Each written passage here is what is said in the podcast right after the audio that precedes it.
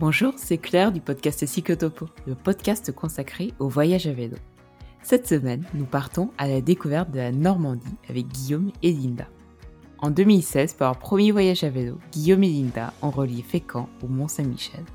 Juste le temps d'agrandir la famille et ils sont repartis en 2019 sur les routes normandes, cette fois-ci à Troyes avec Gabriel.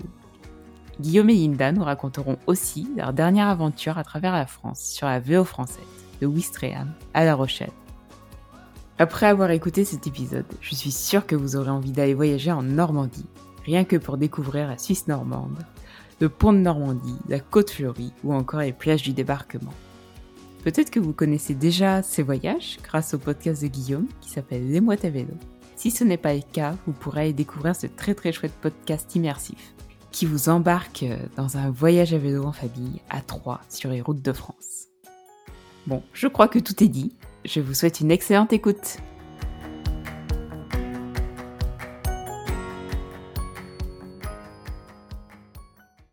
Bonjour Guillaume et Linda. Bonjour. Bonjour. Est-ce que vous pourriez vous présenter pour nos auditeurs euh, Où vivez-vous Que faites-vous dans la vie Et depuis quand voyagez-vous à vélo Moi, je m'appelle Guillaume, j'ai 32 ans et je suis assistant de projet en agence d'architecture. Et moi, c'est Linda, j'ai 29 ans et je suis également assistante de projet en agence d'architecture. Et avec Guillaume, ça fait à peu près 9 ans qu'on se connaît et qu'on se côtoie. C'est ça. Ça fait 5 ans qu'on voyage à vélo depuis, euh, depuis 2016, euh, quand on était encore euh, deux jeunes gens insouciants. Et sans enfants. sans enfants.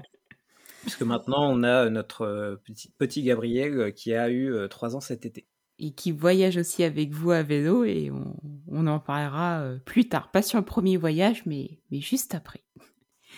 Euh, comment justement avez-vous découvert le voyage, le voyage à vélo?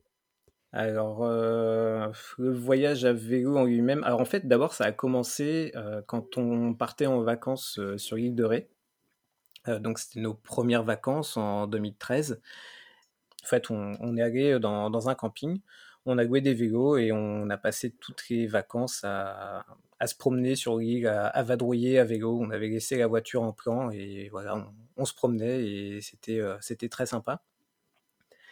Et euh, peut-être euh, un ou deux ans après, on a vu un reportage, c'était sur, sur TF1, sur, le, sur le voyage à vélo. Et puis bah, Linda m'a dit bah Tiens, puisque tu avais aimé te promener en vélo tout l'été, euh, on pourrait faire ça. Et voilà, du coup, 2016, euh, on a fait notre premier voyage. Oh, bah, c'est chouette. Est-ce que vous faisiez déjà du, vélo euh, avant ce premier voyage, peut-être, je sais pas, pour vos déplacements quotidiens ou autres? Non, moi j'en faisais un peu quand, quand j'étais enfant et ado, mais quand je suis rentré en études, j'en faisais plus du tout parce que Rouen, c'est pas la ville la plus adaptée au vélo. Et, et voilà, avec les études d'archi, c'est pas, c'est pas ce qu'il y a de plus pratique. On a beaucoup de matériel à transporter. Ouais, j'imagine bien. Et Guillaume avait acheté spécialement un vélo justement pour faire du vélo pour aller à l'école et il l'a jamais utilisé. Si, je l'ai utilisé trois fois. Il est encore tout neuf dans, dans notre sous-sol. Trois fois, en cinq ans. Du coup, moi, de mon côté, bah, j'habitais en ville, j'étais frustrée de pas pouvoir faire de vélo. Donc, je me débrouillais avec les vélos, les vélos de la ville tu sais, qui sont en location euh, à chaque arrêt. Bon, c'est quand même pas très pratique, ils sont pas très confortables, mais ça me permettait de d'être un petit peu moins frustrée. Et quand je, rentrais chez mes parents, quand, dès qu'il faisait beau, moi je sortais mon vélo et j'allais me balader. Euh. C'était ma bouffée d'oxygène euh, quand je quand j'étais chez mes parents. Tu devais être super partante pour faire pour faire un voyage à vélo toi aussi. C'était son idée à la base. Très clairement, il m'a traité de folle. Hein. Enfin, il m'a pas dit que j'étais folle, folle, folle. Il m'a dit ouh là là là là là, dans quoi tu me lances? Je mais oui, ça va être super sympa. Non mais moi j'en suis pas capable. Vous nous avez parlé de votre envie de voyager à vélo, mais quel a été votre premier voyage à vélo? En fait, euh, on a fait notre, pour la première fois euh, Fécamp Mont-Saint-Michel en traversant la Normandie en faisant une espèce de boucle. Il y a des véloroutes différentes ça, a duré moins de dix jours et c'était notre premier voyage. Comment est-ce que vous aviez justement choisi cet itinéraire? Euh, alors en fait, je voulais pas partir trop loin. Euh, bon, parce que déjà Linda avait eu un peu de mal à me, à me convaincre de, de partir en vélo. Donc je lui ai dit d'accord, mais euh, je veux pas partir trop loin. Si jamais il y a un problème, euh, quelque chose, voilà, je veux qu'on puisse euh, qu'on puisse rentrer assez facilement si besoin. Et donc j'ai dit, bah, je préférerais rester en Normandie. Donc Linda a pris le point le plus éloigné de la Normandie, le Mont Saint-Michel. Je n'y étais jamais allé, donc voilà, c'est un peu ça coulait de source. Et donc, du coup, vous me disiez que toi, Guillaume, tu avais un vieux vélo qui ne te servait pas beaucoup. Euh, du coup, comment est-ce que vous avez fait pour votre, pour votre équipement pour ce, pour ce premier voyage à vélo? Bah, je, vais, je vais tout te dire parce que généralement, Oui, la que- logistique, c'est moi en Voilà, fait. c'est toi. Ma- Madame Logistique, euh, voilà. Ma- Je- Madame préparation et Madame logistique, c'est moi. Alors, euh, en fait, ce qui s'est passé, c'est que Guillaume avait un VTT. Et en, en préparation de ce voyage, en fait, il l'a essayé. Et à chaque fois, il se plaignait d'avoir des douleurs de dos parce qu'il était penché sur le vélo. Et donc, du coup, euh, ce qui s'est passé, c'est qu'on a dû euh, acheter un nouveau vélo euh, juste avant de partir pour qu'il soit à 90 degrés, tu sais, un peu relevé pour pédaler Ouais. toute la journée. Donc, du coup, on lui a acheté un vélo comme ça. Moi, je suis partie avec mon vélo que j'avais déjà chez mes parents. Et niveau camping, on avait tout ce qu'il faut, sauf qu'on a changé les matelas. Parce qu'avant, on avait le gros matelas épais de deux personnes qui qui tient pas dans les sacoches, hein, tout simplement. Et donc, du coup, euh, Avec un gonfleur électrique. avec un gonfleur électrique. Ah oui, quand même. Et, et donc, du coup, on a acheté les, les- les petits matelas euh, qui font quand même 5, qui sont pas autogonflants, mais ceux qui font 5 cm d'épaisseur, qu'il faut souffler dedans. Et euh, ça a été notre seul investissement, outre le porte-bagages et les sacoches, pour le premier voyage. On on n'a pas voulu investir euh, au début. Donc, un investissement assez, assez raisonnable. Oui. Et, euh, et sur les sacoches, vous êtes parti euh, sur des sacoches Decathlon ou sur des sacoches euh, imperméables et tout euh, des premiers voyages? Alors, euh, pour les le premier voyage, en fait, on, il y a eu une rupture de stock chez Decathlon. Je pense que tout le monde s'est mis au voyage à vélo. ce- Et donc, du coup, il y avait plus que deux sacoches imperméables. Et on avait deux sacoches, euh, il y avait deux autres sacoches de ville qu'on pouvait utiliser tous les jours pour aller travailler, qu'on a pris. Et ce qu'on faisait pour le rendre étanche, c'est qu'on mettait nos affaires dans des sacs poubelles pour compartimenter la sacoche. C'était du grand n'importe quoi. C'est vrai que vous seriez parti sur la côte d'Azur, j'aurais pas eu trop peur, mais bon, en Normandie, il fait pas toujours beau. Et encore, c'est euh, c'est les vacances les moins pluvieuses qu'on a eues. Oh oui, oh oui, on a eu bien pire. on a eu bien pire, mais on va y revenir. On va y revenir, tout à fait. Qu'est-ce que vous avez ressenti euh, quand vous avez dû partir pour ce premier voyage à vélo? Est-ce que vous aviez hâte de partir? Est-ce que vous aviez un peu peur euh, pour le premier jour euh, de ce premier voyage? J'étais assez anxieux. Étrangement, j'étais assez anxieux parce que euh, bah, voilà, je, quand je sors de ma zone de confort, je suis pas forcément des plus à l'aise. Et euh, mais bon, voilà, Linda m'a m'a poussé, elle m'a dit allez on y va et, puis euh, c'était parti. Et puis moi, j'étais hyper contente, hyper heureuse, hyper pressée. Pour moi, il n'y avait rien qui pouvait mal se passer. C'était... euh, ça allait couler de source. Alors lui, il me posait des questions, mais, mais tu te rends compte, avec les, les sacoches pleines, si, co- comment on va réussir à pédaler et tout. Et, et moi, lui, dit, mais on verra bien, tu sais, les autres y arrivent, pourquoi pas nous? Et, et je me rappellerai toujours la première phrase en sortant du lotissement de chez mes parents, c'est « Oh, tiens, dis donc, on ressent pas trop les, les sacoches avec la vélocité du vélo !» Ça m'a fait trop rire. Ça m'a tout voir. Comme quoi, fallait pas avoir peur. Vous nous avez dit que vous aviez emprunté des, des itinéraires cyclables. Il me semble que vous avez pris un peu de vélo maritime. Je ne sais pas si ça s'appelait comme ça en 2016 euh, déjà. Vous l'avez suivi tout le long? Vous en avez pris des, des portions? Comment vous avez fait pour vous guider?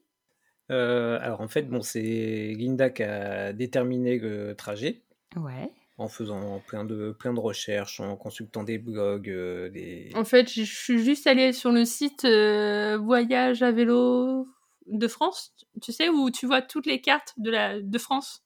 Enfin, Ok. toute la carte de France avec tous les itinéraires cyclables dessus. Ok. Et comme euh, Guillaume voulait absolument voyager à côté de chez, chez nous, au cas où, je sais pas, qu'on ait une crevaison, il faut qu'appeler papa-maman. Euh, non, j'exagère. Oui, t'exagères un peu quand même. Et, Et, donc, du coup, euh, ce que j'ai fait, c'est que mes parents qui habitent près de Fécamp, euh, et qu'il y avait la, la vélo, la vélo, maritime, maritime qui passe à Fécamp. Et donc, en fait, comme ça, on a rejoint euh, Caen. Après, on a pris la vélo française pour descendre jusqu'à... Jusqu'à Donfront. de Donfront, on a récupéré la Vélocénie jusqu'au Mont-Saint-Michel. On y a passé quelques jours et après on est revenu sur la Vélocénie pour remonter jusqu'aux plages du Calvados par, la... véloroute du Mont-Saint-Michel aux, plages du débarquement. Et après, on a repris la vélo maritime pour rejoindre Caen. Ah oui, ça vous a fait quand même quelques, quelques kilomètres pour ce premier voyage. Je pensais pas, je pensais pas autant. 700, ouais, à peu près. Ah oui, vous avez bien roulé, dites donc. Bah, il n'y avait pas d'enfant, donc c'était facile. Oui, oui. Avant, Guillaume, tu avais peur de, de tes sacoches, et maintenant, tu as une remorque à tirer. C'est pire. Ouais, je me rends compte que finalement, c'était vraiment dérisoire ce, ce, premier voyage en termes de chargement, vu ce qu'on endure maintenant. La vélocité du vélo, t'es de, de moi maintenant. ouais. Est-ce que vous pourriez nous décrire les paysages traversés? Ça ressemble à quoi la Normandie en, en voyage à vélo? Alors, euh, du coup, le, le pays de Caux, c'est euh, c'est c'est un peu c'est un peu vallonné. Donc, on est sur les falaises. On a un, un mélange de mer, de galets. Et, et, quand tu rentres dans les terres, c'est très vallonné et c'est pas du tout mmh. plat. Ouais, c'est ça, le, pays de Caux. Alors, en fait, le pays de Caux, c'est ce qui est entre, euh, grosso modo, entre Le Havre et Fécamp. Après, on a traversé le port du Havre. on l'a beaucoup traversé, beaucoup trop on, s'est perdu euh, à l'entrée du port du Havre. En fait, on n'a pas récupéré la, bonne, euh, la bonne sortie vers la, route de l'estuaire et euh, on a fait. Pour récupérer le, pont de Normandie. Voilà. Et on, a traversé le boulevard industriel en long, en large et en travers et on a fait. 40 km de plus que ce qui était prévu. Ah oui, juste, juste dans le port. Juste dans le port. Ah oui, quand même, vous l'avez visité en long, en large et en travers. Et, c'était le premier jour de voyage. Ah ouais Mais on s'en souvient encore. et oui, donc on a traversé euh, donc le, port industriel euh, du Havre, le pont de Normandie. On est arrivé sur, euh, sur la côte Fleury. donc tout ce qui va de Honfleur jusqu'à Caen, en passant par Cabourg, Deauville, mm. Euh, voilà, cette zone-là où en fait on est, euh, on est proche du littoral et, euh, et c'est très wagonné. On monte, on descend, on serpente. et, et puis le problème de cette route-là, c'est que en fait elle est très fréquentée en été. Et elle n'est pas du tout indiquée pour les cyclistes parce que les, les voitures roulent très très vite. Et comme euh, on, on, longe la côte, en fait, il y a des zigzags et euh, on se fait doubler à 50 cm de son vélo, alors que nous, on est au bord de la falaise. Et il n'y a aucun aménagement pour les vélos. Voilà. ça, ça, donne pas trop envie, euh, dit comme ça. Bah, non, non. Et la côte Fleury, non, faut, faut éviter la côte Fleury à vélo. Après, il y a la Suisse normande qui est là pour le coup euh, encore euh, totalement opposé. À l'époque, c'était euh, beaucoup de routes qui montent qui, et qui descendent et qui traversent tout le temps hein, une rivière. Donc ça, on avait beaucoup de zones de forêt. Tout d'un coup, on avait la rivière qui passait. Donc là, on avait une vue dégagée et c'était magnifique. après, quand on a récupéré la Vélocénie, là, on avait principalement de la voie verte au milieu des champs avec avec, avec des arbres de chaque côté. Euh, donc au bout de au bout de la Véocénie, bon, ben, on est arrivé au Mont Saint-Michel. Alors est-ce que est-ce que ça vaut la peine de présenter le Mont Saint-Michel La baie du Mont Saint-Michel, quand même, euh, elle est splendide. On est à, cheval entre la terre et la mer. On voit on voit des champs à perte de vue. Dedans, il y a des moutons parce qu'en fait, ils sont sur la baie. Enfin, c'est c'est quand même magnifique. En plus, on mmh. s'était arrêté à 20 km du Mont Saint-Michel. Donc on, on, on a fini le matin il y avait vraiment personne. Et euh, on avait ces paysages-là, et puis on avait quelques cimetières aussi de qui sont euh, américains. Tu sais, les cimetières de Deuxième Guerre mondiale, ah qui quand même rythment le paysage. Mmh. Et euh, on a beau dire tout ce qu'on veut sur les cimetières, comme quoi c'est pas joyeux et tout, eux, ils sont quand même très très beaux. Ouais, donc une diversité de paysages Ah, c'est incroyable en Normandie quand même. Ouais, ouais, ouais. Et, et puis après, en partant du Mont Saint-Michel, bon, on a pris la véloroute euh, vers les plages du débarquement. Et là, on est passé, euh, bah, en fait, on est repassé par, euh, par une zone autour de Mortain, en fait, où on retrouvait la topographie du, qu'on avait en, en Suisse normande. Ouais, c'était sportif. on repassait dans une partie du, du massif armoricain et là, on, bah, on retrouvait des, des côtes. euh, il y avait des endroits où il y avait des cascades aussi à Mortain. Mm. Et après, on est arrivé dans le, dans le bocage de le bocage virois, euh, autour de, de Vire, euh, Bayeux. Donc là, on, on retrouvait un petit peu de, un petit peu de vallon. Et après, on est arrivé sur les plages du débarquement. Et là, c'est magnifique parce qu'en fait, euh, les plages du débarquement, leur spécificité, c'est qu'on c'est un mélange de falaises et de creux en plage. Et euh, la véloroute, en fait, on arrive en haut de la falaise. Ça fait qu'on arrive au beau milieu d'un champ où il y a juste un chemin de terre euh, qui t'emmène. Et tu arrives et tu as à perte de vue la mer, en fait. Donc, tu as un point de vue magnifique en faisant du vélo. Bon, et après, tu as une belle descente vers, euh, vers la ville euh, en descendant la falaise. Mais enfin, je trouve que la présente, l'arrivée sur la mer comme ça, elle était quand même, euh, C'était très chouette. elle était splendide. Vous nous donnez envie en tout cas là de- d'aller pédaler en Normandie. Et après, il y a la côte euh, normande. Qui partait de Utah Beach euh, Jusqu'à quand? jusqu'à Caen. Donc euh, bah là, on longe toutes les, toutes les plages du débarquement et bah, ça reste très marqué par, par la Seconde Guerre mondiale parce qu'il reste, il reste des bunkers, il Mm. reste des. Comment ça s'appelait? Et en fait, ils ont mis, ils ont cette côte-là est vraiment très travaillée et très orientée Seconde Guerre mondiale. Et donc, euh, tu pouvais pédaler et tout d'un coup euh, croiser un char d'assaut ou un avion euh, de l'armée.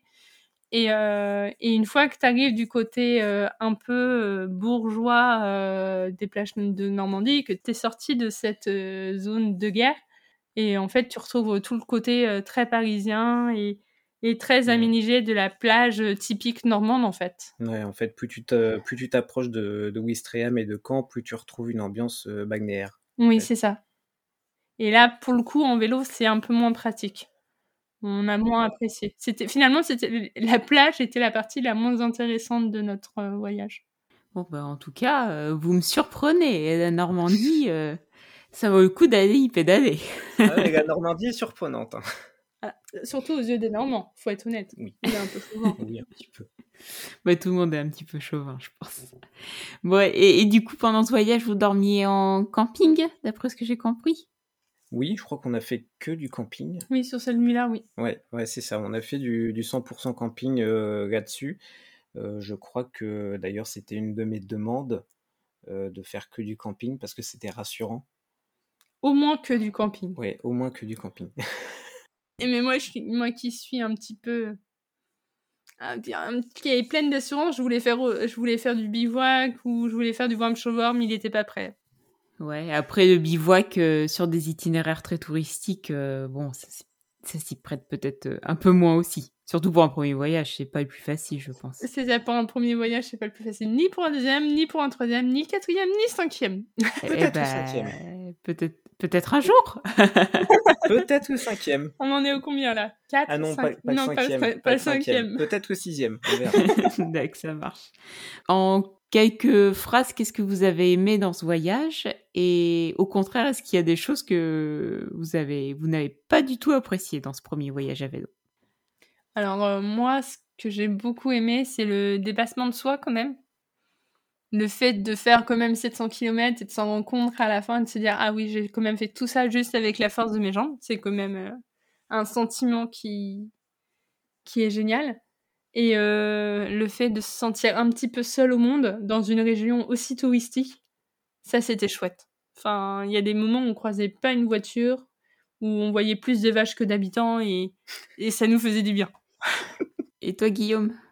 Euh, ouais, bah moi, les- ce que j'ai apprécié, bah, c'était un peu la, la même chose aussi, puis euh, de me, me rendre compte que euh, bah, finalement, même si je trouvais que c'était un projet fou, bah, au final, euh, au final, on, on a réussi, on l'a fait.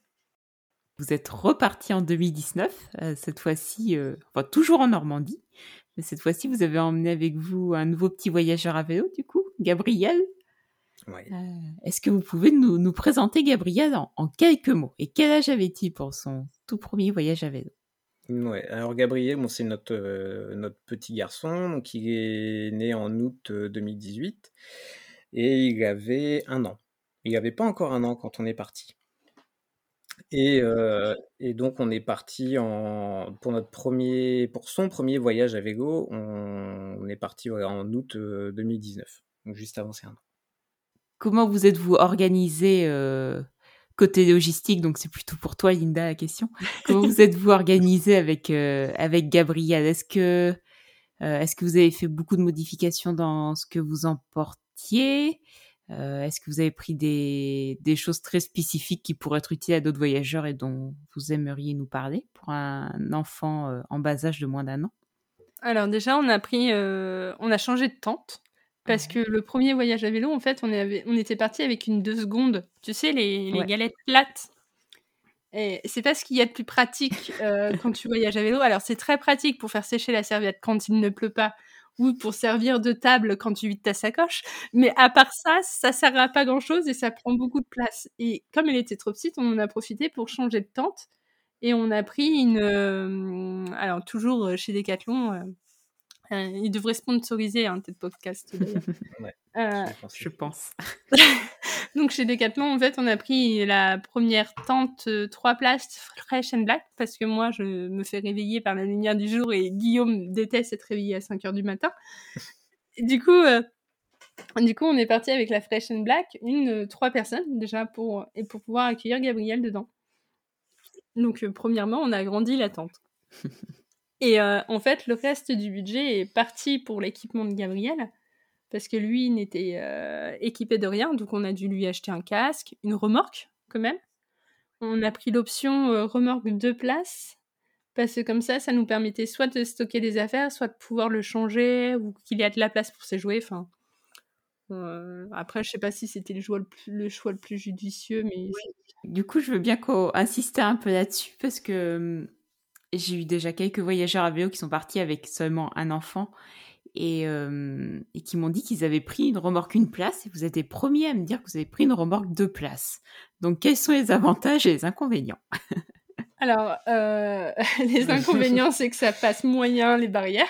Ouais. Oui, oui, c'est c'est quand même assez large et euh, effectivement il y a, il y a toujours un risque euh, en sortie de en sortie de voie verte de, de prendre une barrière. Spoiler alert, ça nous est arrivé. Euh, après dans les inconvénients, bah, c'est un peu plus lourd Oui. forcément. Euh, l'avantage, euh, l'avantage, c'est que bah, déjà on peut mettre des, des choses dedans, on peut laisser des choses pour Gabriel à côté de lui. Et on- surtout, moi, ce qui me rassurait, c'est qu'on pouvait le changer à l'abri, puisqu'on repartait en Normandie. En fait, je pouvais le changer à côté de lui, parce que d'un côté, il y a son siège de bébé, donc on peut pas le changer dedans. Et de l'autre côté, en fait, j'avais la place pour pouvoir l'allonger et changer correctement euh, sa couche lavable en Normandie. et voilà. Et donc euh, voilà, on a on a acheté un on a acheté un casque, un siège, une remorque de place qui qui est quand même très pratique aussi pour euh, prendre le train, le fait d'avoir Ouais. deux places. Parce que du coup, ça nous laisse plus de volume pour ranger nos sacoches et quand on prend un TER, c'est génial. Ouais, vous n'êtes pas obligé d'appliquer quand vous prenez le TER, du coup? Pas le TER. non, pas, pas dans le TER. Donc euh, c'est notre immense valise à nous. On lui avait aussi acheté une, euh, une espèce de, de, mini, de mini tente euh, un peu sous la forme d'une d'une tente de seconde euh, qui, euh, qui lui permettait en fait d'avoir son couchage à lui dans la tente. Et euh, comme ça, il était un peu, il était un peu comme dans un cocon euh, dans, dans la tente. Et aussi, ça me permettait, euh, moi, de me rassurer, de ne pas avoir peur de, de l'écraser en me retournant pendant la nuit. Et, et, et cette mini tente était quand même très très pratique parce que par exemple, quand on pliait nos affaires, on le mettait dans la tente qui était totalement transparente et ça lui faisait un parc fermé avec tous ses jeux dedans. Et nous, ça nous permettait de ranger toutes nos, nos affaires pendant que lui, il était en sécurité dans son, dans son truc. Et, et c'est vraiment très très pratique. Enfin, et euh, le porte-bébé aussi. On a pris un porte-bébé. Oui, bah après, oui, forcément, on a pris tout le nécessaire qu'il faut pour un, pour un enfant d'un an. gigoteuse chaude, de quoi faire des biberons, des petits pots, des, bah, des couches lavables, comme disait Linda, on, fonctionnait aux couches lavables. Et, et puis, bah, porte-bébé, et, c'était déjà pas mal. Ouais, donc vous étiez bien plus chargé que pour votre premier voyage tous les deux. Ça a dû changer beaucoup la donne. Au final, euh, la totalité des affaires de Gabriel rentrait dans un petit sac de sport. Ouais. Donc je trouve que ça va. C'est, plus petit qu'un rack-pack euh, en parlant vélo, mais... Euh, ça va, mais je pense que niveau poids, enfin, Guillaume, pour avoir écouté le podcast, Guillaume parle souvent d'un remorque. Hein je confirme. La remorque était lourde, oui. oui. 16 kilos en plus. Oui, c'est ça. Alors, vous avez fait un tour de Normandie. Ça consiste à quoi, un tour de Normandie?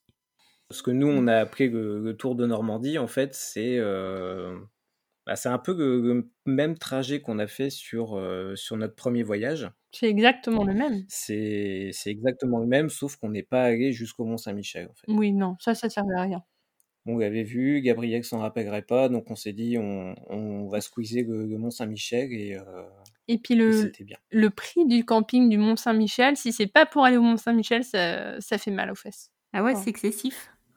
Euh, si je me souviens bien, c'est 32 euros la nuit. Ah oui. Pour un camping une étoile, sans piscine, et euh, la machine à laver, ça devait être genre 4 ou 5 euros sur place. Et il n'y avait pas les 32 euros sans électricité. Oui, en placement nu sans électricité. Il faut être motivé pour aller au Mont-Saint-Michel. Parlons-en de la machine à laver. Comment, euh, comment ça se passe pour les couches lavables? Bah alors pour le coup, les couches lavables, c'était super simple. Enfin, maintenant, quand on y pense, on se demande comment on a fait. Hein, mais, mais à l'époque, comme on avait la tête dans le guidon, euh, c'était plutôt simple. En fait, euh, on les lavait tous les soirs à la main et on les faisait sécher à la, sur, la, sur la poignée de la remorque. J'avais tendu des fils on les accrochait tous les jours. Bon, bon, on était en Normandie, donc on surveillait les nuages, mais euh, voilà. Mais ça séchait plutôt bien. Oui, en deux heures, c'était sec. Et puis au moins, on était sûr d'avoir un stock suffisant pour, euh, pour Gabriel. Oui, c'est sûr que c'est plus pratique et puis un peu plus écolo aussi. Aussi. Et bah, du, du coup, euh, la même question que tout à l'heure, mais comment s'est passé votre, votre départ pour ce voyage à vélo tous les trois? Est-ce que vous appréhendiez ou est-ce que vous aviez hâte de partir? Bah, on avait hâte de partir, mais moi j'appréhendais, euh, j'appréhendais pas mal de, partir avec Gabriel.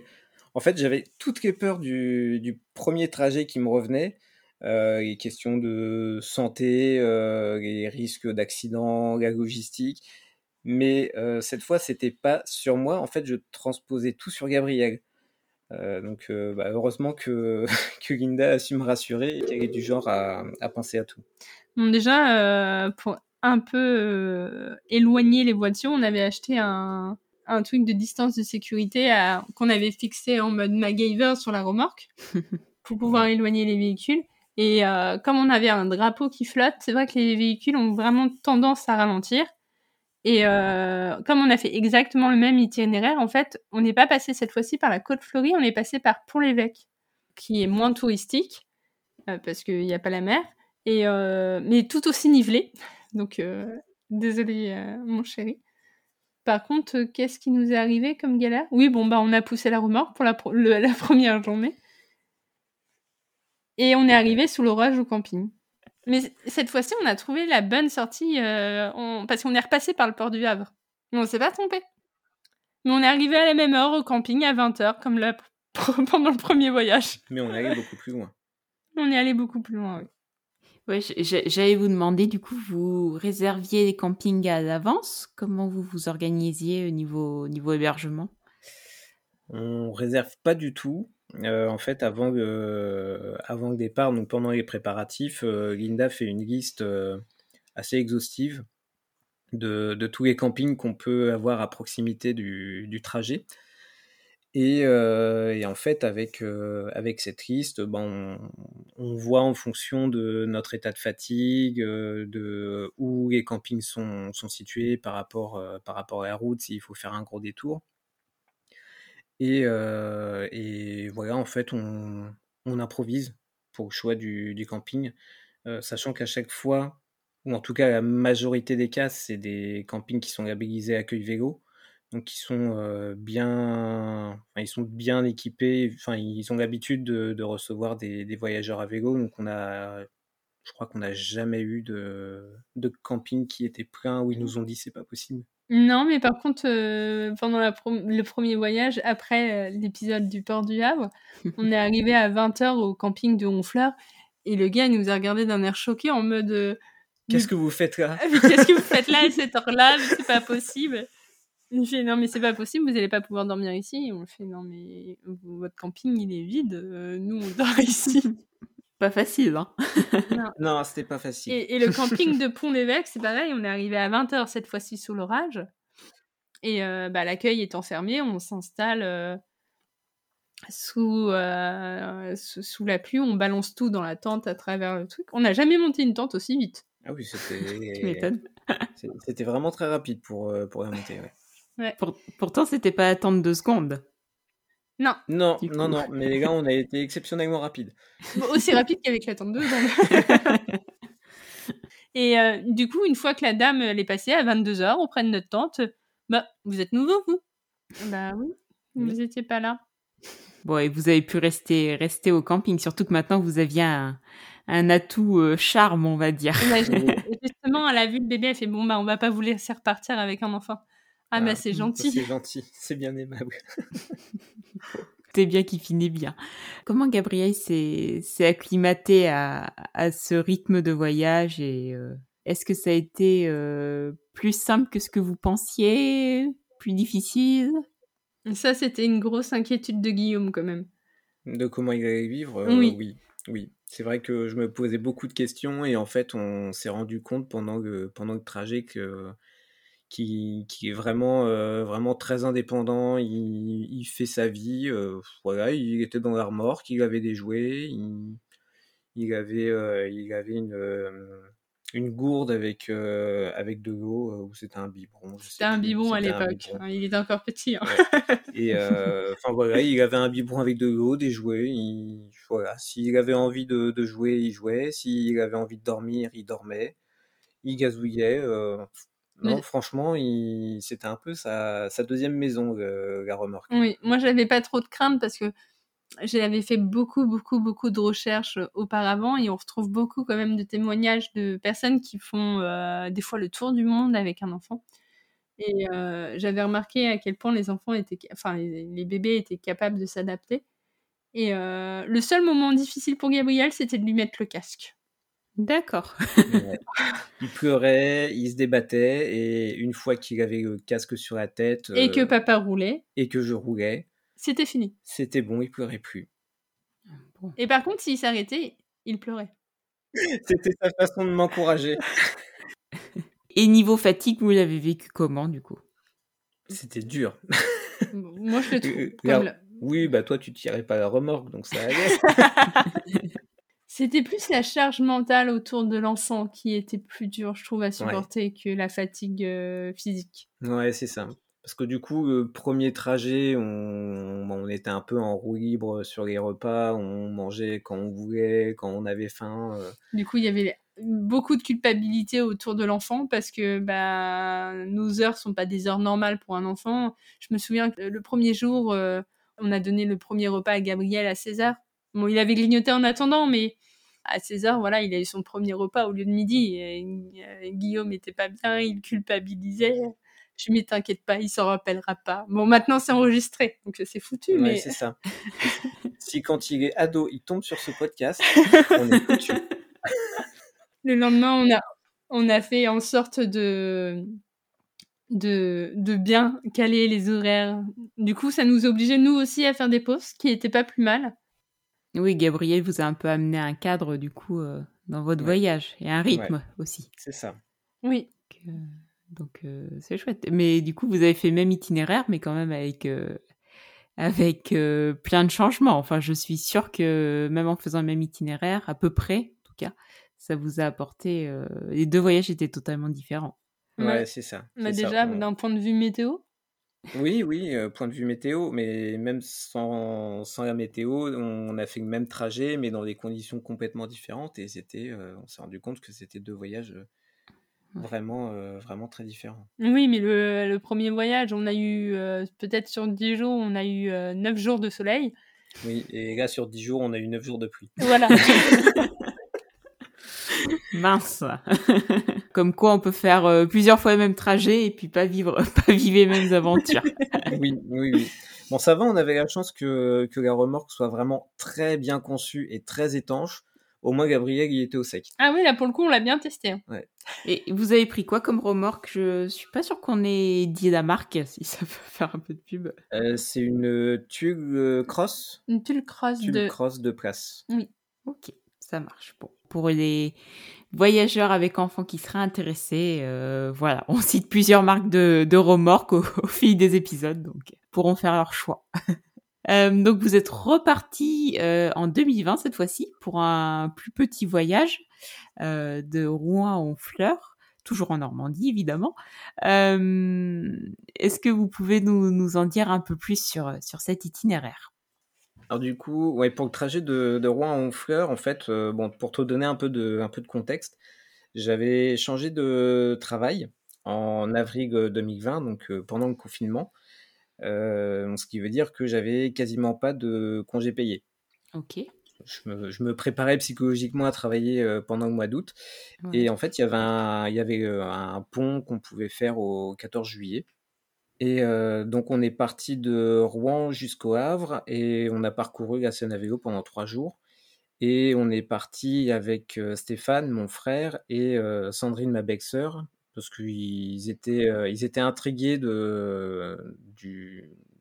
par le fait qu'on qu voyage à vélo. Euh, donc, on leur a proposé de, les initier. Et donc, pour te décrire le trajet, donc, euh, on a longé la Seine depuis Rouen, on est passé par, par Jumièges. donc, on a visité les, ruines d'une abbaye. Après, on est passé par, par le Marais Vernier.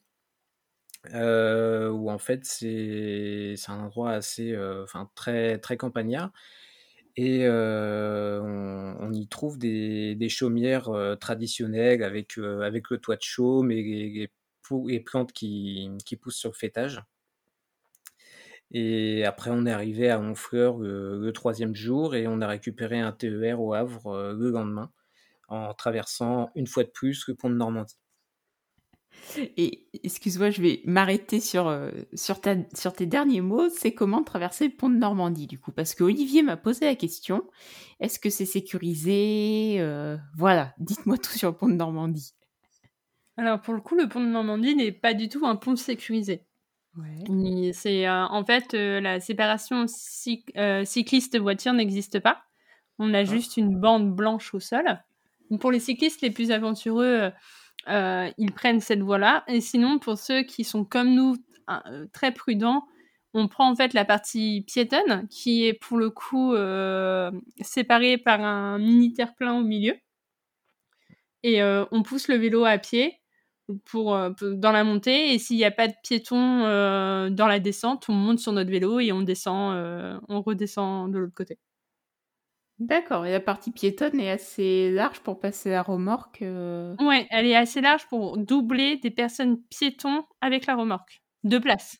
Ok, bah c'est bon à savoir. Pour des, des, voyageurs à vélo qui partiraient en Normandie, et je pense qu'il y en a beaucoup maintenant avec tous les itinéraires qu'il y a, euh, c'est un super conseil. Donc vous me disiez que vous étiez parti à, plusieurs euh, sur, ce, sur cette micro-aventure, on va appeler ça comme ça, euh, de trois jours.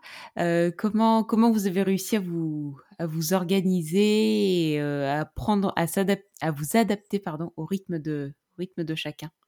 En fait, on a des, on a des niveaux assez, assez différents parce que moi et Linda, bon, on avait déjà fait deux voyages à vélo. Et, euh, et puis, on était en, vélo taf euh, complet à 100%.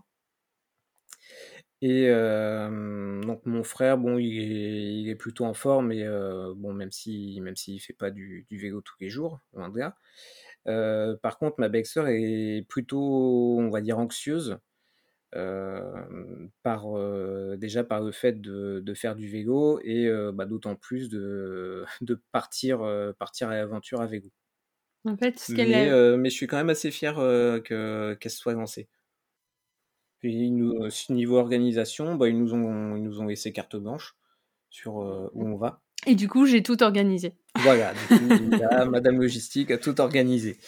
Et bah voilà, on est, du coup, on est partis tous les quatre. On est parti sans Gabriel. on a laissé tous les enfants à papy et mamie et on est parti entre adultes à l'aventure. Oui, et je trouve que c'était pas plus mal pour un premier voyage avec des personnes qui n'ont pas l'habitude de faire du voyage à vélo. Mm. Parce que par exemple, ma belle-sœur qui est quand même très angoissée face aux voitures, si en plus de ça, il fallait être aussi angoissé pour l'enfant face aux voitures, euh, c'était un stress euh, totalement. Euh, ça aurait été un stress beaucoup plus dur à surmonter, je pense. Ouais, ouais. Et, puis, et puis, comme ça, ils ont pu aussi se, vraiment se concentrer sur, sur le plaisir de rouler et de partager un moment entre, entre adultes sans, mmh. sans, sans, se focaliser sur, sur les enfants. Voilà, ça leur a permis de, de se recentrer sur eux. Bah, c'est chouette, en tout cas, c'est une autre façon de partir en vacances et Mmh. Et je pense que ça resserre aussi encore plus ces liens que, que sur des, un week-end un peu plus classique, je dirais, en famille. Ouais, ouais, ouais, tout à fait. Et surtout qu'on n'était pas encore très bien équipés. chaque année, en fait, on s'améliore, mais on a encore eu des galères d'équipement à cette période. Ben justement, parlez-nous de 2021 et puis de, de, votre dernier voyage sur la VO française. Ça a été un, un grand voyage aussi, du coup. Euh, j'ai vu que vous aviez fait 600 euh, km de Ouistreham à La Rochelle et vous êtes sorti de Normandie. Donc, euh, oui. plein de changements. c'est ça. grande nouveauté 2021, on est sorti de la Normandie. C'est exceptionnel. Et comment vous avez réussi à choisir cet itinéraire qui sortait de la Normandie quand même? Ça doit pas être facile. Ouais, bah en fait, c'est quand on y réfléchit, en fait, c'était assez évident. Euh, parce qu'en fait, la vélo française, on connaissait le trajet qui partait de Ouistreham sur, euh, sur la côte normande jusqu'à Donfront. Et euh, en fait, tous les trajets qu'on avait fait, on, quittait la vélo française à Donfront pour prendre la vélo Cénie. Et quand on y était, on se disait, bah, il faudra peut-être faudra peut-être qu'on voit ce qu'il y a après sur, sur la vélo française. Et en fait, quand on regarde le tracé de la vélo française, ça se finit à La Rochelle. Et juste en face de La Rochelle, il y a l'île de Ré. Là où, l'idée de, de, faire, du, vélo de faire du vélo en vacances, c'est là que c'est là que c'est né. Donc euh, en fait, c'était assez évident. Donc la boucle est un peu bouclée, même si c'est pas une boucle du coup. La ligne droite est bouclée. La ligne droite est bouclée. Bon, on va parler un peu de ce voyage, mais euh, on peut en parler tout de suite. Guillaume, tu racontes euh, chaque jour en détail dans votre podcast euh, les moites à vélo. Donc, pour toutes les personnes qui voudraient en savoir plus et qui sont restées sur leur faim suite à ce qu'on va dire, vous pouvez retrouver tous les détails dans, dans, le podcast de Guillaume. Bon, quand même, on va on va en parler un peu de ce voyage parce que du coup, ça a été ça a été quand même une belle traversée d'une partie de la France. Et du coup, Linda, tu me disais que vous étiez un petit peu mieux équipée. Qu'est-ce que vous avez changé? Oui, en fait, à chaque voyage, on essaye de mieux s'équiper euh, pour ne pas rencontrer les galères du précédent. Donc, euh, du coup, euh, cette année, qu'est-ce qu'on a acheté? On a acheté un réchaud déporté pour pouvoir avoir la bouteille de gaz qui est posée le réchaud qui est en mode trépied sur le côté et qui est en fait alimenté par un tuyau. Donc ça, c'était un bon investissement. C'est, il, est, il, est, vraiment génial, notre réchaud. Je, je l'adore. qu'est-ce qu'on a acheté? On a acheté une roue dynamo. En fait, j'ai eu un accident de, de voiture vélo l'hiver dernier. Et en fait, ma roue avant, elle s'est totalement voilée. Elle était irréparable. Donc, on, a, on en a profité pour changer ma roue et on a investi dans une roue dynamo ça nous a permis d'avoir une petite autonomie en électricité pendant le voyage. Oui, parce que du coup, on y avait couplé un, un boîtier, je sais plus comment Qui transforme euh, la dynamo en électricité. Oui, c'est ça. Et du coup, on avait, euh, on pouvait brancher un, brancher un câble USB dessus avec, euh, avec une batterie. Donc comme ça, on avait toujours une, une batterie avec un peu d'électricité pour recharger, par exemple, un, un téléphone. Ou la veilleuse de Gabriel. Ou la veilleuse de Gabriel. Très important. On a investi dans des bons duvets bien, bien chauds. Des 0 degrés, Des 0 degrés. Euh, en août. Oui. En août, oui. oui, oui. Juste pour euh, le duvet, Gabriel, euh, il a un duvet aussi? Comment, quoi vous lui faites dormir maintenant? Ouais, il a un duvet, un, duvet pour enfants donc depuis, depuis cette année, puisque pour le premier voyage, il dormait avec une, avec une gigoteuse hiver, bien, enfin suffisamment chaude. Et ouais, cette année, il avait, il avait justement un, un duvet spécialement pour lui. C'est vendu par les petits baroudeurs. C'est une marque allemande, je crois. Et en fait, le, le duvet, il est adaptable en fonction de la taille de l'enfant. D'après ce que tu me dis, Linda, c'est un duvet qui s'adapte à l'âge de l'enfant. Donc, euh, pourrait réutiliser quand il aura 4, 5, 6 ans. Ouais, c'est ça, parce qu'en fait, le, le bout, la partie basse du duvet où tu mets les jambes, en fait, quand, quand l'enfant est petit, tu peux rentrer le, bout du duvet à l'intérieur et tu as un zip pour, pour le refermer. Donc, en fait, il, il a quand même assez, assez chaud et quand il grandit, du coup, tu peux le laisser, le laisser complètement, complètement déplié. C'est la marque Deuter. D-E-U-T-E-R. Le, modèle, c'est le Little Star Exp. C'est du 5-10 degrés en température de confort. Et un ordre de prix, peut-être? Euh, Chez les petits baroudeurs, il est à 75,90 euros. Précisément. Précisément, d'accord. Ben voilà, c'est parfait. On a toutes les informations maintenant. Pour tous les auditeurs qui ont un enfant et voilà, qui, qui ne rentrent plus dans sa gigoteuse, maintenant on a, on a la solution du duvet. Bon, et du coup, bah, parlez-nous un peu, un peu du voyage. Euh, la Normandie, on a déjà pas mal parlé. On peut peut-être parler de, des départements et régions qui sont en dessous de la Normandie. Alors euh, là, pour le coup, pour faire très différent euh, au niveau préparation, cette fois-ci, on n'a pas du tout préparé le voyage. Mais on n'a pas du tout regardé par où on passait, qu'est-ce qu'on allait voir, etc. On a pris un guide, un guide touristique spécialement sur la vélo française et, et, puis bah, ça nous a suivi tout, tout, le trajet. Et vous avez pris combien de jours au, total? On a pris trois semaines. ouais, c'est ça, on a pris trois semaines. Ouais, et du coup, est-ce qu'il y, a, hum, y a des portions de l'itinéraire qui, vous ont, qui vous ont marqué sur cette vélo française Qu'est-ce que Qu'est-ce que vous avez apprécié en termes de, en termes de paysage et de, et de vie, visage voilà? Il y a tellement de choses qu'on a appréciées. Ouais, et puis c'est tellement varié sur la vélo française parce que parce que bah, en fait juste après euh, en quittant la Normandie en fait on arrive en Mayenne. Et déjà on a traversé la Normandie mais pas par le même endroit. Mais on s'est on s'est lancé un petit challenge cette fois-ci on est passé par la Roche d'Ouêtre. Alors la Roche d'Ouêtre en fait t'es en haut du massif armoricain et t'as une vue plongeante sur euh, sur la vallée en contrebas donc euh, sur une forêt etc et sur une roche qui est en forme de visage euh, en amont. Et euh, du coup, euh, du coup, c'était un peu le challenge quand même de notre voyage, c'était pouvoir monter la roche d'Ouette sans trop pousser. Et on a beaucoup moins poussé que la première fois qu'on avait pris la remorque. Au final, on s'en est bien sorti. Et donc, sinon, pour répondre à ta question, il y a quand même quelques paysages qui sont emblématiques. déjà, il y a le village de la Carnaille où on a rencontré Claude, qui est un petit bijou caché au milieu de la campagne. Chemin de, chemin de Hagage de la Mayenne. Et ça, c'est magnifique. Angers, après on a fait une portion de la Loire jusqu'à Saumur, après on... La Loire, c'est joli, mais c'est... La Mayenne, c'est euh, des écluses à peu près tous les 1 km. Euh, et tous les 1 km, tu as une maison au beau milieu d'une écluse avec des cascades d'eau, etc. Et ça ponctue vraiment le paysage et, et c'est vraiment très très joli. Donc une fois que tu arrives sur la Loire, Bon, la Loire, tu trouves ça joli parce que la Loire, c'est un banc de sable, donc tu as un peu l'impression d'être sur la plage en plein milieu de, en plein milieu de la France. Mais, mais par rapport à la Mayenne, c'est vrai que ça m'a un petit peu moins plu. Ouais, bah c'est beaucoup plus grand, c'est moins intimiste aussi. Oui. Après, donc on a remonté la vallée du Toué, donc qui est aussi euh, très, enfin assez pentu. Et ah après, on est arrivé jusqu'à Niort et le Marais Poitevin.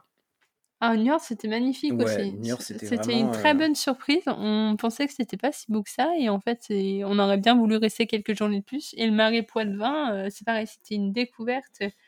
Coulon, la ville, je crois. Ouais, c'est ça, Coulon. Coulon euh, était magnifique aussi. C'est appelé la, pour te donner à peu près le paysage, c'est appelé la Venise verte Coulon en fait. T'as plein de petites rivières entre des maisons qui se relient par des petits ponts. Et euh, donc, il y a tous les touristes qui peuvent faire euh, des, des balades en barque. Ouais, bah comme à Venise, en fait, avec, euh, avec un, un... gondolier. Et, euh, et Niort, enfin, il n'y a pas de mots, mais c'est super, super beau, quoi. Hmm. Et, euh, et du coup, on, parlait des, des, peurs et des appréhensions. Guillaume, du coup, tu n'as pas eu peur de partir bien plus loin que pour tes autres voyages? Qu'est-ce qui a été déclic de te dire, bah là, c'est bon, on peut partir bien plus loin? Je crois qu'en fait, tous les points qui pouvaient être un peu bloquants, bah, je crois qu'on on les avait levés. Enfin, voilà, j'avais fait mon premier voyage, donc pour moi, c'était bon. Gabriel avait fait son premier voyage, c'était bon. La vélo française, bah, on connaissait les premières parties, donc une fois qu'on était lancé, bah, allez, c'est bon, on, y va, on passe la frontière normande et c'est parti.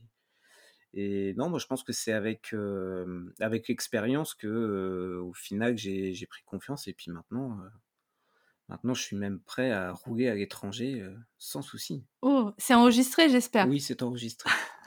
c'est enregistré, ça ne sera pas coupé. C'est vrai que notre voyage cette année a été ponctué de très très belles rencontres. Ouais, on a rencontré plein de, plein de gens très chouettes. Et ouais, je trouve que cette année, ça, on a vraiment été marqué par les, rencontres qu'on a mmh. faites. comme en Normandie, on avait fait quatre itinéraires différents finalement, et que les gens font une seule véloroute à la fois, on les rencontrait pas aussi souvent. Je pense à Sabine ou à Brigitte et Gérard, où on les a vus pendant quatre ou cinq campings de suite. Et, et finalement, le matin, on se disait au revoir, à la prochaine. Et le soir, on se disait, ah, bah encore vous Et, et, mmh. ça, ça peut arriver que seulement si on est sur le même itinéraire pendant toute la durée. Puis c'était assez drôle parce qu'on pensait qu'on n'allait pas se revoir. Et puis bah, le, soir, bah, on, se revoit et puis on installe notre tente à côté de la leur. Et, et puis on prend une bière et puis on continue de parler. Et puis on échange nos numéros et puis on se dit bon, ben on va se revoir. Alors vous venez chez nous, hein Oui, oui. c'est chouette, c'est un peu comme des pèlerins sur le chemin de Saint-Jacques-de-Compostelle où vous vous retrouvez aux étapes le soir. ouais, c'est exactement ça. Bah, D'ailleurs, euh, il y a euh, donc une des personnes qu'on a rencontrées, euh, Claude, donc on a rencontré à la fin du, deuxième jour. Donc lui, en fait, quand on l'a rencontré, il, a, il a Linda qui était en train de faire des photos et puis il lui a dit venez voir mon, jardin, il est très beau, il a quelque chose de particulier. Bon, on est allé chez lui. Puis il nous a fait visiter et au moment où on allait repartir, il nous a dit, il nous demandait où est-ce qu'on allait dormir. Puis il nous a dit mais c'est trop loin, installez-vous ici, plantez votre tente dans mon jardin. Donc, bon, on a été un peu surpris. Bon, au final, on s'est installé. Et, puis le, soir, il nous a invités à, prendre un verre et puis à, manger un peu. Et en fait, il, le lendemain, pareil, on, on, discutait avec lui et puis il nous expliquait que justement, il avait fait, il avait fait Compostelle. Et, et, du coup, toute, toute cette philosophie de, de l'accueil et de la rencontre et, c'était ouais, c'était vraiment dans cette, euh, cette philosophie de, de rencontrer les gens. Et c'est vrai que ça a été euh, une très belle rencontre. En plus, euh, mais là, c'est parce que toutes les étoiles étaient alignées. Ce jour-là, Guillaume, en fait, m'avait demandé en mariage en haut de la haut après la Roche d'Ouêtre. Et, j'ai dit oui, hein, bien sûr, sinon je serais plus avec lui. Et, euh, et, juste après, on rencontre ce Claude qui nous montre un jardin, mais d'une beauté époustouflante. Enfin, j'en reviens toujours pas qu'un jardin soit aussi beau. Euh. Le mien, il est loin d'être comme ça. Et, euh, et puis après, avec sa femme, ils nous ont accueillis, ils nous ont offert le petit-déj, ils nous ont offert le repas du soir. Enfin, c'était incroyable cette rencontre. C'est, c'est vraiment quelque chose qui va nous rester marqué. C'était, c'était une sacrée journée du coup. Ouais. Et du coup, ça me permet de rebondir parce que les auditeurs peuvent écouter l'intégralité de cette journée dans l'épisode 2, il me semble, du podcast.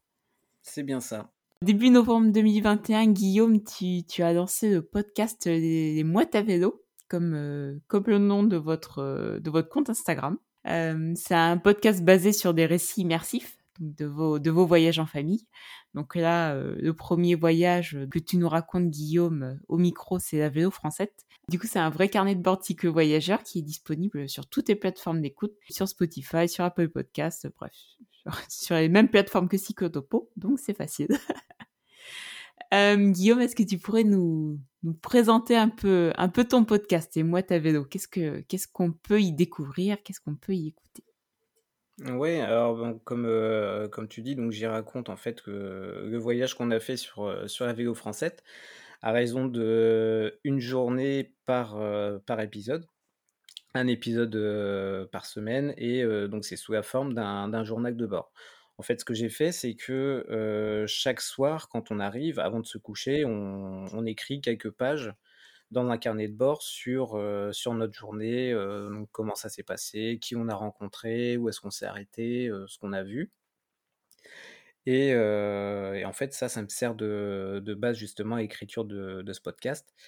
Et l'idée, c'est de raconter comment se passe un voyage à vélo avec un jeune enfant, de raconter tous ces beaux moments qu'on peut vivre, mais aussi de raconter les moments de galère qui peuvent nous pourrir le moral. Et donc en fait, ce que je voulais, en, c'est qu'en écoutant ce podcast, les gens ils se rendent compte que c'est pas non plus très compliqué de partir en vélo et que les, beaux moments qu'on peut vivre valent la peine de se lancer. Je trouve que c'est plutôt bien résumé. en tout cas, c'est un très chouette podcast avec vraiment immersif avec euh, plein de sons et de bruits et tout ça te donne vraiment ça donne vraiment l'impression d'être en voyage avec vous. Et qu'est-ce qui t'a poussé à lancer à lancer ton podcast justement? Parce que tu aurais pu euh, raconter tes récits sous bah, sous forme écrite ou, vidéo ou autre. Pourquoi un podcast? Ouais, bah en fait, j'ai bon déjà j'ai toujours aimé écrire. Et, puis ça fait, ça fait quelques temps que j'écoute des podcasts de façon assez intensive, on va dire. Et puis à force d'en écouter, j'avais envie de m'y mettre. Ouais. Et, et puis en parallèle, j'aime beaucoup aussi parler des, des voyages à vélo qu'on peut faire. Et donc c'est marrant que tu parles de, de vidéos ou de, ou de récits parce qu'en fait je m'étais posé la question et donc, j'avais pas le courage de faire des vidéos, de faire des, prises de vue, des prises de son. Et j'avais ni l'énergie, ni vraiment le temps d'en faire un livre. Alors, je me suis dit, bah, pourquoi pas en faire un podcast? Mais, voilà, l'idée, c'est de, de, rester franc et, transparent sur, sur ce qu'on peut y vivre et, et sur ce qu'on ressent pendant, pendant le voyage. Il faut faire attention parce que Guillaume et Linda, ils, testent des spécialités gastronomiques qui donnent assez envie, souvent. Donc j'ai souvent l'eau à la bouche quand j'écoute. ouais, bah, rien que d'y penser, j'ai faim. Moi aussi. Bon, en tout cas, j'ai hâte d'écouter les nouveaux épisodes et puis de savoir ce que vous mangerez quand vous serez un peu plus euh, vers La Rochelle. Oui, justement, en, revenant au vélo, est-ce que vous avez d'autres projets de, voyage à vélo, des destinations qui vous font rêver? Oui, on en a plein. Le prochain voyage qui, est prévu, c'est de, de faire une portion de, la Loire à vélo. D'accord. Euh, une portion entre Orléans et Tours. Donc, on a prévu de faire pendant les vacances d'avril. Donc, tous les trois, nous deux avec Gabriel et avec, euh, avec mes parents un autre prochain voyage qu'on aimerait bien se caler cette année, c'est euh, une petite version euh, en partant un week-end. En fait, on a copié un certain podcast qui part un week-end et qui explique euh, ce qu'elle a fait.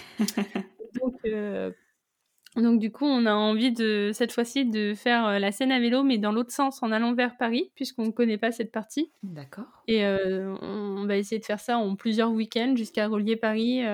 Et, et, voilà. Ok. Donc, ça, c'est pour les itinéraires faciles. Mmh, Et euh, soyons fous, j'aimerais bien un jour que Guillaume euh, soit d'accord pour euh, faire un Eurovélo. Ça pourrait être chouette. Bon, ben, des, très beaux projets de voyage à vélo, du coup. Hein, bon, L'Eurovélo, il faut que je le convainque encore. Hein. Il n'en est pas à ce, stade. Mais non, le plus dur, c'est de, de partir, c'est de partir, et puis après, après, ça va tout seul. Bon, et enfin, la dernière question pour euh, conclure ce podcast. Après tous ces beaux voyages euh, en France, en Normandie et aussi un peu plus bas que la Normandie, parce qu'il y a d'autres parties de la France qui sont aussi belles à voir, même si on est chacun un peu chauvin. Euh, toute dernière question, quels conseils pourriez-vous donner à des personnes qui voudraient se lancer dans un premier voyage à vélo avec un enfant? Si j'avais un conseil à donner, ce serait de, bah, de bien s'organiser en termes de matériel, de faire avec ce qu'on a. Il n'y a, pas a pas forcément besoin d'investir dans, beaucoup de matériel. Et je dirais que le conseil principal, c'est d'apprendre à, lâcher prise. lâcher prise, c'est ce qu'il y a de plus important parce que c'est ce qui va permettre de, faire face aux, imprévus. Lâcher prise, profiter du moment présent et optimiser le confort du, du sommeil. Ah bah c'est un très bon conseil. Parce qu'un cycliste qui tire une remorque bien reposée est un cycliste qui ne sera pas de mauvaise humeur le lendemain. Bon, bah, je crois qu'on va conclure le podcast sur ces mots. ça aussi, ça sent vécu. ça aussi, ça sent vécu. Et en tout cas, euh, bah, merci à tous les deux pour ce bel épisode. Plein de, de belles histoires euh, en Normandie, essentiellement, mais aussi un peu plus loin. Et Guillaume, bah, tu fais un super podcast. Pour écouter ton podcast, du coup, c'est Les Mouettes à vélo. Et euh, je pense que ça donnera plein d'idées à des futurs voyageurs à vélo, ou des personnes qui sont intéressées par les voyages à vélo, ou des personnes qui voyagent déjà à vélo. Euh, voilà, sur des itinéraires ou, euh, ou sur des spécialités gastronomiques à tester en France. je pense que pour ça, il faut écouter Les Mouettes à vélo. Merci. Je vous remercie tous les deux. Et puis, bah, je vous souhaite euh, une belle continuation sur les routes de France et d'Europe à vélo, du coup. Merci beaucoup. Merci, de nous avoir invités. Et voilà, c'est la fin de cet épisode. J'espère qu'il vous a plu. Pour poursuivre l'aventure, vous pouvez retrouver Cyclotopos sur Instagram et sur Facebook. Et sinon, quant à nous, on se retrouve dans deux semaines pour un nouveau portrait de voyageurs ou de voyageuses à vélo. Je vous souhaite une excellente semaine. Ciao